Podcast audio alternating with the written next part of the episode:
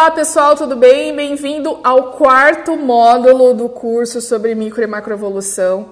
E nesse módulo a gente vai estudar um pouco melhor sobre a relação da epigenética com a evolução. A epigenética, o estudo da epigenética, né? Já vou dizer o que é para vocês a epigenética, mas está sendo estudado muito nos últimos anos e tem sido, tem aparecido muitas evidências é, da relação da epigenética com a, a, formação de novas espécies. Eu já adianto para falar para vocês não deixarem de ouvir o podcast que foi preparado para esse módulo com o assunto de epigenética, em que eu discuto alguns artigos científicos relacionando a epigenética com a forma do bico dos tentilhões. E algum, esses estudos eles estão mostrando que as mutações epigenéticas tem muito mais relação com a formação das novas variedades de tentilhão do que mutações no DNA. Então, não perca, tá muito legal o podcast e você pode acessar pelo link que está aqui no módulo ou você pode procurar no Spotify pelo Origins Museum of Nature, assim como todos os áudios dos vídeos desse curso também estão disponíveis lá para você poder ouvir no ônibus, enquanto lava louça, enquanto estuda, para você poder reforçar esses conceitos, ok? Vamos falar então o que é epigenética. Eu quero discutir alguns pontos aqui de epigenética com vocês. A epigenética ela está relacionado a alterações na expressão do DNA mas que não tem a ver com a mudanças da sequência específica do DNA. Lembra aquelas letrinhas, a sequência das letras que eu falei para vocês lá no primeiro módulo? Então, quando acontece a mudança daquelas letras, a gente chama de mutação. Agora, quando acontecem mudanças na expressão dessa sequência, aí sim a gente chama de epigenética. A nossa célula, ela tem alguns mecanismos que regulam a forma como o DNA é expresso, a forma como essas proteínas são produzidas. Então, essas alterações, elas podem ser transferidas aos descendentes isso significa que elas também podem ser hereditárias. Então, o que tem sido descoberto até agora é que não apenas as mutações do DNA são transferidas, são hereditárias, mas que essas alterações epigenéticas também podem ser transmitidas para os seus filhos e para os seus netos e para os seus bisnetos, inclusive, gente. Olha só. Agora, o que, que pode mudar, o que, que pode causar essas mudanças né, na expressão do DNA? Podem ser influências externas, né, que podem causar essas mudanças, como fatores de estresse, variação de temperatura, disponibilidade ou tipo de alimento, ou seja, qualquer tipo de mudança que acontece no ambiente vai uh, influenciar também na forma como o DNA se expressa e também vai, vai influenciar na forma como o, vai ser o fenótipo do indivíduo. Agora, como é que esses fatores ambientais eles vão alterar a forma de expressão do DNA? Olha só que interessante. Esses fatores ambientais eles podem ativar ou desativar determinadas regiões do DNA que podem sofrer alterações na sua forma de expressão. É mais ou menos como se a gente apertasse o interruptor para ligar ou apagar a luz.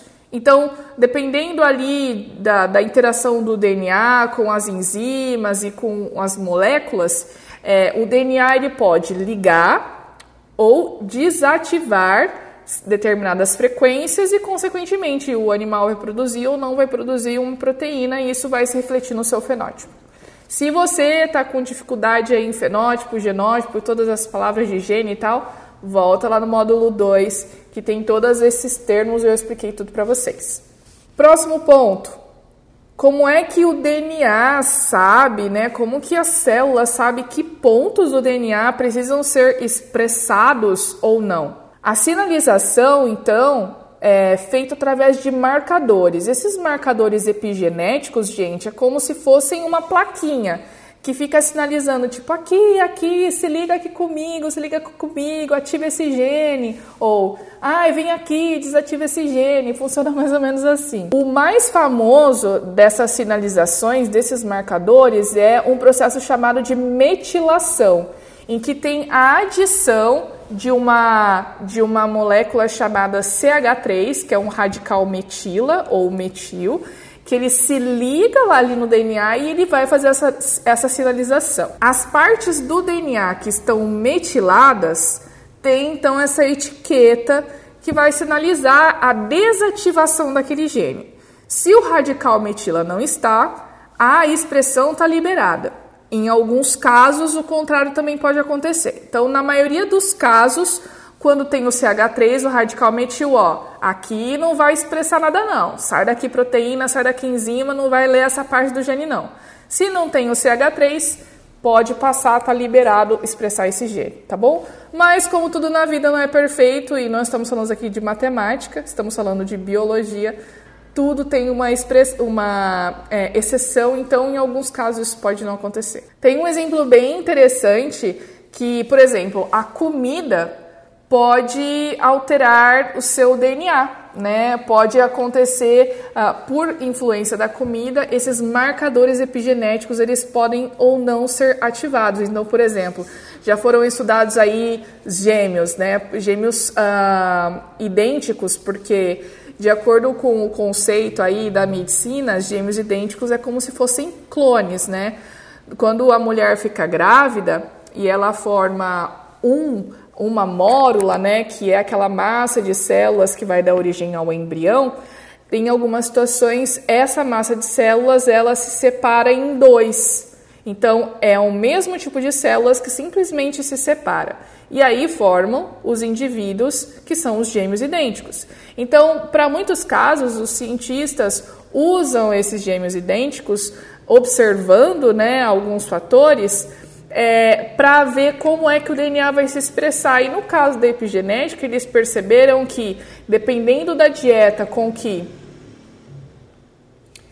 esses indivíduos eles ficam expostos, se é uma dieta mais calórica ou não, isso, obviamente, vai afetar o fenótipo deles, né? Então, um, um, gêmeo ele vai engordar, o outro vai ficar mais magro, né? Eles podem responder de forma diferente, mesmo tendo teoricamente a mesma constituição do DNA, mesmo sendo uma espécie de clones um do outro. E é aí que a gente vê a influência que o gene tem na expressão desse DNA, né?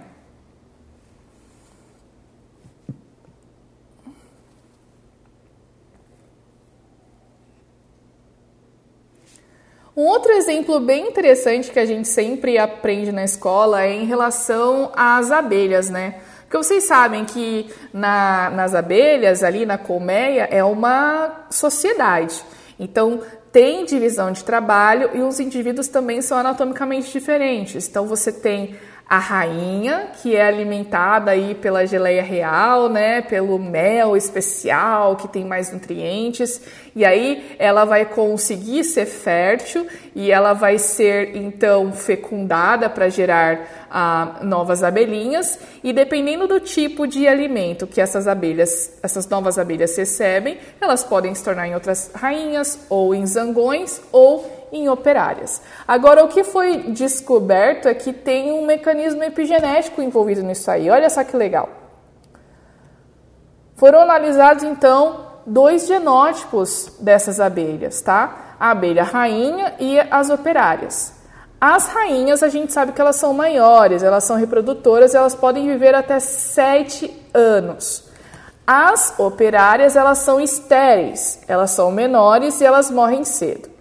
O que acontece é que as larvas que são alimentadas com a geleia real, elas, como eu falei, vão tornar-se rainha.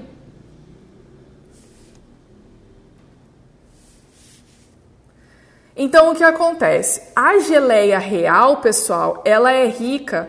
Então o que acontece, gente? A geleia real, ela é rica em grupos metil.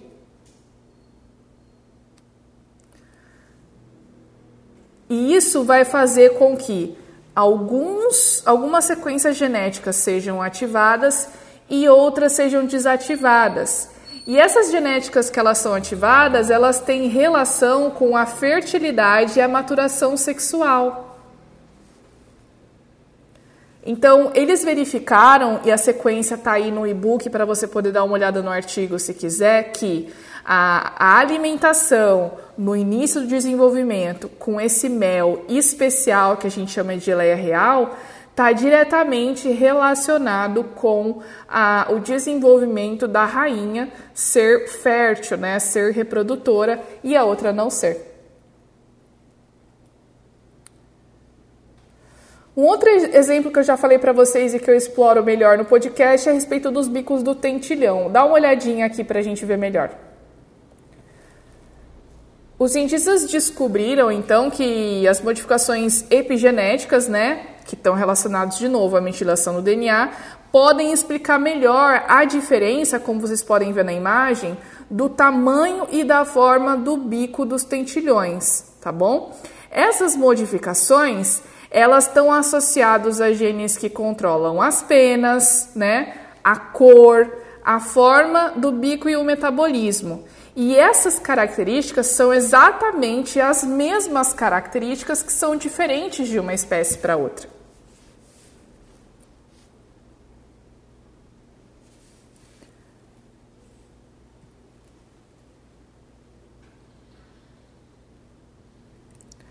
E esses estudos, como eu comentei, realmente têm mostrado que tem uma associação significante maior entre as mudanças epigenéticas com essa variação do que com as mutações propriamente ditas, as mutações do DNA.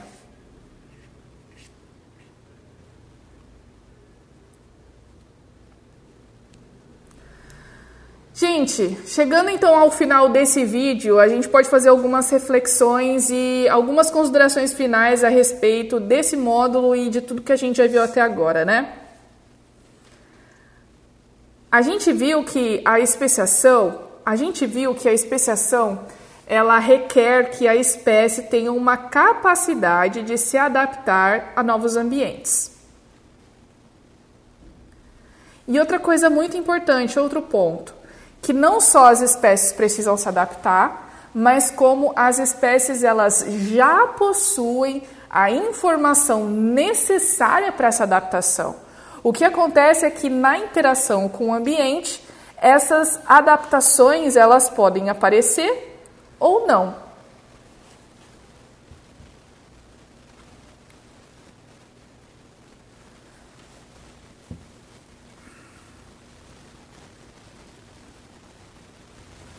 A gente viu também que para aparecer uma nova característica não é tão simples assim como apenas um gene determinando uma característica, e que na verdade isso depende de uma série de reações, uma série de cascatas em sequências de sinalização, tanto do DNA, uh, quanto sinalização de proteínas, né, para que esse fenótipo seja expresso. Então, não é tão simples assim que apenas uma mudança produz um resultado importante, mas que sim tem uma série de outros mecanismos e processos que têm que acompanhar essa mudança que, que venha a surgir.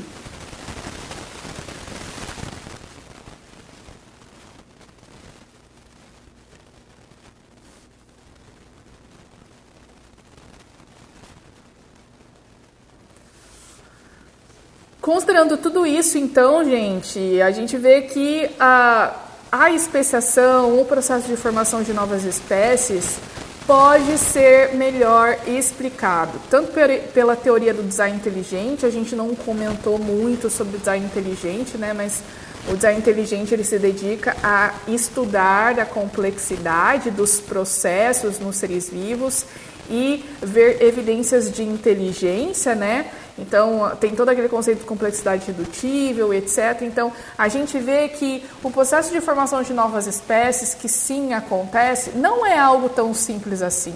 Que você precisa de sérios de vários mecanismos que vão acompanhar essas mudanças, e se algum desses mecanismos falha, esse resultado também vai falhar. E aí, o que a seleção natural vai fazer? Vai eliminar da população, porque não foi fixado essas mudanças. Então a gente vê que o design inteligente ele explica melhor essas mudanças e uma outra forma de de teoria também que chama intervencionismo, é chamado de intervencionismo, que foi postulado aí pelo Dr. Leonard Brand em 2017 e que é uma teoria que em muitos aspectos é, espelha o criacionismo, né? Lembra que no curso que está disponível aqui no Adventist Academy, o, Introdução ao Criacionismo, a gente viu que o criacionismo é uma, uma cosmovisão, a gente não pode falar que é uma teoria. Mas o intervencionismo, que é essa teoria defendida pelo Dr. Leonard Brand, que é um paleontólogo, é, espelha esses conceitos do criacionismo e também se propõe a explicar é, essas mudanças e a complexidade que existe nos seres vivos. Então, pessoal, é isso. Eu espero que vocês tenham gostado desse curso, que é um curso básico para que as pessoas possam entender melhor como são formadas as novas espécies, o que, que é micro, o que, que é macroevolução. Se você se interessa por esse assunto, não se esqueça, como sempre eu falo, de escanear o QR Code que está aqui, acessar os artigos nos sites, é, estudar mais os livros textos, buscar palestras, se informe, se aprofunde, porque lembra, a nossa fé precisa ser racional. E assim como Louis Pasteur disse, muita ciência nos aproxima de Deus, pouca ciência nos afasta. Nós temos muitas razões para acreditar num Deus criador que fez os seres vivos e a natureza com tanta complexidade assim. A gente se encontra na próxima, gente. Até!